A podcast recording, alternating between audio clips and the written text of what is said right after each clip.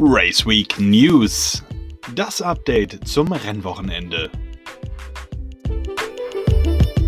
Und damit also ein recht herzliches Willkommen zu eurem News Update vor dem Rennwochenende. In zwei Rennwochenenden, die haben wir noch. Einmal jetzt Saudi-Arabien und dann das Finalwochenende. Und ja, da dürfen wir definitiv mal gespannt sein. Wir haben eine Meisterschaft, die schon lange nicht mehr so spannend war. Und vielleicht entscheidet sich die Meisterschaft ja jetzt in Saudi-Arabien oder aber eher dann im letzten Rennen, im Finalrennen. Das wäre es doch mal wieder in der Formel 1. Am letzten Rennwochenende, im letzten Rennen wird die Meisterschaft entschieden. So wünschen wir uns das irgendwie als Fans. Und ja, ich glaube, besser kann es in dieser Saison tatsächlich nicht laufen. Schauen wir uns aber das aktuelle Rennwochenende doch mal an. Wir sind in Jeddah und das ist ein Kurs, der, naja, am Anfang des Jahres irgendwie noch gar nicht da war und jetzt dann nach etwa einem Jahr Bauzeit letztendlich eingeweiht wird. Wir erwarten also ein Rennen und es ist die zweitlängste Rennstrecke im Formel 1-Kalender mit etwa knapp 6,1 Kilometern, aber Obacht, 27 Kurven. Davon sind es halt 16 Links- und 11 Rechtskurven.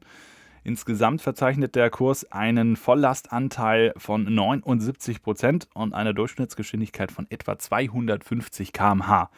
Also darf man durchaus ein sehr, sehr niedriges Downforce-Level erwarten.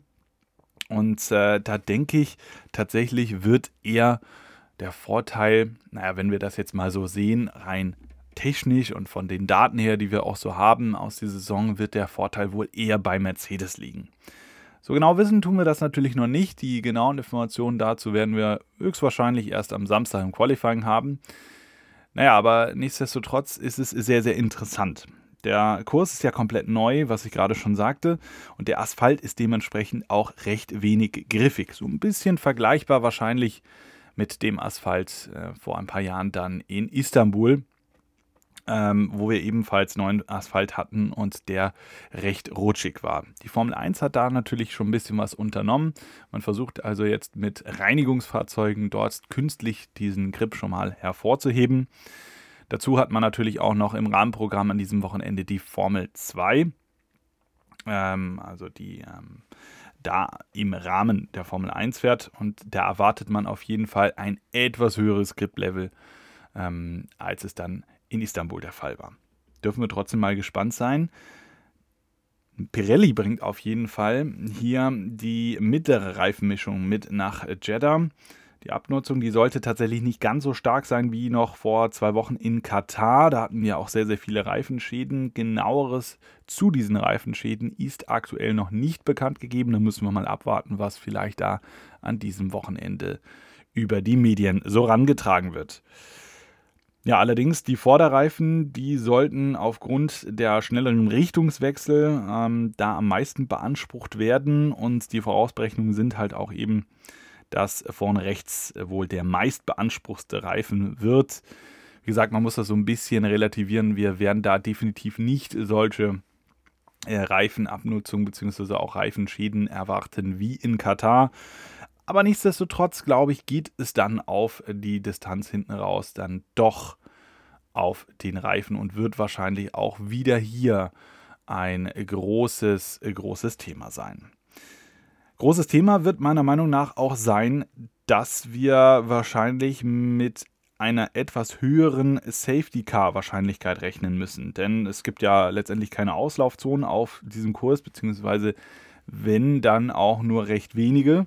Und ansonsten haben wir halt diese Mauern links und rechts vom Kurs, diese, Stadt, diese, diese Begrenzungsmauern.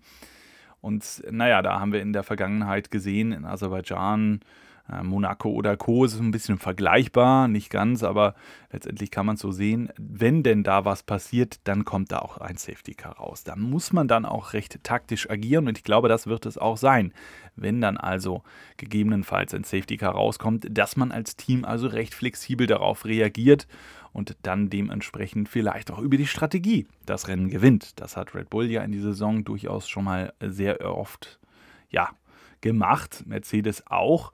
Also da nehmen sie sich nicht wirklich viel. Ich glaube, dass tatsächlich dann, wenn es dazu kommen sollte, eher die Entscheidung bzw. die Frage, wann das Safety Car rauskommt. Ansonsten, naja, überholen. Wir haben drei DRS-Zonen. Letztendlich sind das aber eher Zonen, meiner Meinung nach, wo man eher rankommen könnte und nicht vorbeikommt. Überholmöglichkeiten gibt es zwei, drei auf dieser ähm, Strecke, Ende, Start und Ziel vielleicht. Das hat dann aber auch eher damit zu tun, wenn man hinten nah dran am Gegner ist und dann vielleicht auch rein in Kurve 13. Dürfen wir auf jeden Fall mal gespannt sein. Gucken wir noch schnell auf die Wahrscheinlichkeiten, wann äh, Max Verstappen den Weltmeister werden könnte, denn er könnte es natürlich rein theoretisch an diesem Wochenende. Denn wenn Verstappen also auf 1 fährt mit der schnellsten Rennrunde, ähm, sich also diesen extra Punkt schnappt und Lewis Hamilton ja maximal Sechster oder schlechter wird.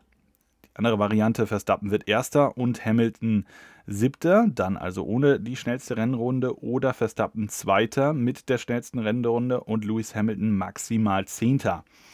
Die andere Variante wäre das Worst-Case-Szenario für Lewis Hamilton. Er kommt außerhalb der Punkte ins Ziel oder gar nicht und äh, Max Verstappen wird Zweiter. Also das sind alles sehr, sehr theoretische Zahlen. Ich glaube nicht, dass wir an diesem Rennwochenende eine Entscheidung im Meisterschaftskampf bekommen werden. Allerdings wird es ein durchaus interessantes Rennwochenende in Saudi-Arabien werden.